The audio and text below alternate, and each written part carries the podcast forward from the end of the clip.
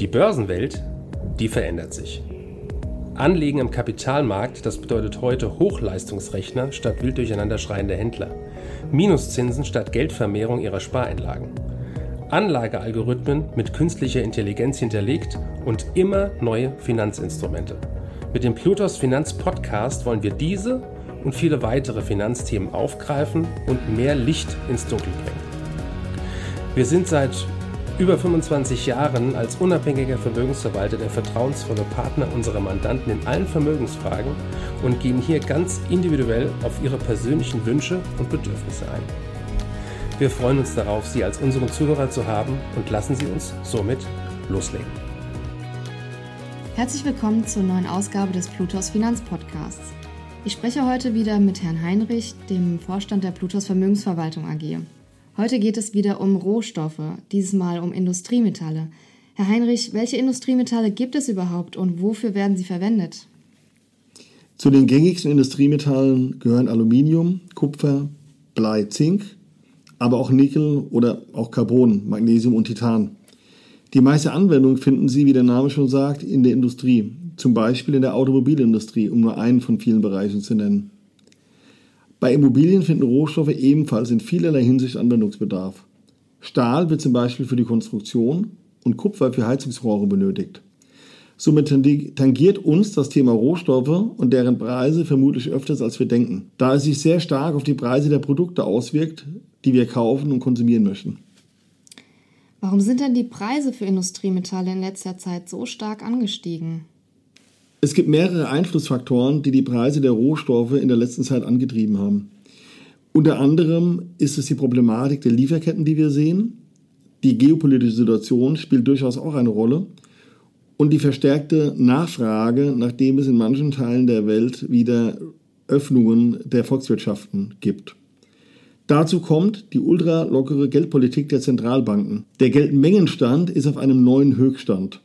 Diese Kombination sorgt für Inflation, äh, was sich widerspiegelt in Preisen äh, der Energie, der Arbeitszeit der Mitarbeiter, wodurch der Förderungsprozess kostenintensiver wird und all das spiegelt sich am Ende in den Rohstoffpreisen wieder. Wie wirkt sich diese Preissteigerung auf die Wirtschaft aus? Da Rohstoffe ein wesentlicher Bestandteil der Güter- und Dienstleistungen sind, werden sie selbstverständlich bei einer Preissteigerung auch die Inflation weiter vorantreiben. Ganz deutlich sehen wir das beispielsweise bei den Ölpreisen, es gilt aber genauso für die Industriemetalle. Man kann sagen, dass es hier zu einer gewissen Spirale kommen kann. Die Preissteigerungen bei Rohstoffen und Energie können durchaus auch dann nachfolgend Preissteigerungen bei den Löhnen auslösen. Dies alles gemeinsam sind Faktoren, die in einer Wirtschaft zur Inflation führen. Ein aktuelles Beispiel, bei dem es sehr einfach zu erkennen ist, ist das Benzin. Wenn Öl als Hauptbestandteil von Benzin teurer wird, wird dieses ebenfalls teurer. Bei den Immobilien kann man das durchaus auch betrachten, wo es ja in den letzten Monaten immer wieder Probleme gab mit Baumaterial, was im Grunde ja auch nichts anderes wie Rohstoffe sind. Okay, und zum Abschluss, wie können Anleger an der aktuellen Preissteigerung partizipieren? Eine Möglichkeit, mit der Anleger an den Preissteigerungen der Rohstoffe partizipieren können, sind beispielsweise Beteiligungen an Unternehmen, die sich mit der Förderung von Rohstoffen beschäftigen.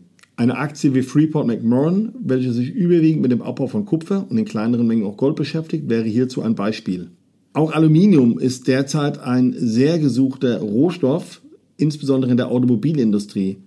Ein Beispiel für eine Aktie, die hierzu passen würde, wäre Alcoa. An dieser Stelle darf jedoch nicht vernachlässigt werden, dass in einem deflationären Umfeld, sprich mit einer positiven Realverzinsung und einer Normalisierung der Lieferketten, die Preise der Rohstoffe auch wieder fallen könnten. Dies würde sich dann auch in den Aktien widerspiegeln. In den vergangenen Jahrzehnten kann man einige Phasen dazu ausmachen.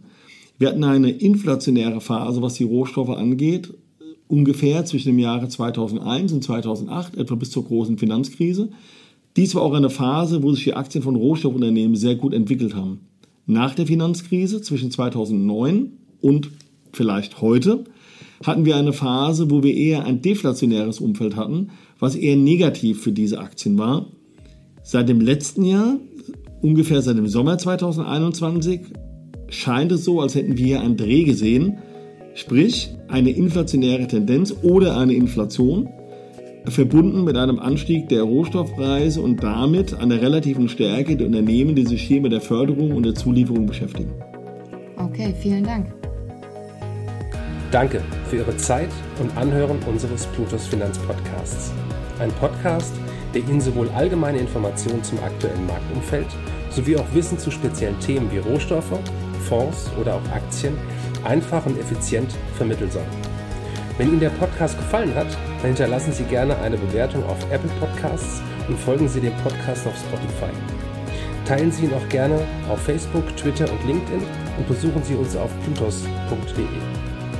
Viel Spaß weiterhin und bis zum nächsten Mal, Ihr Plutos-Team.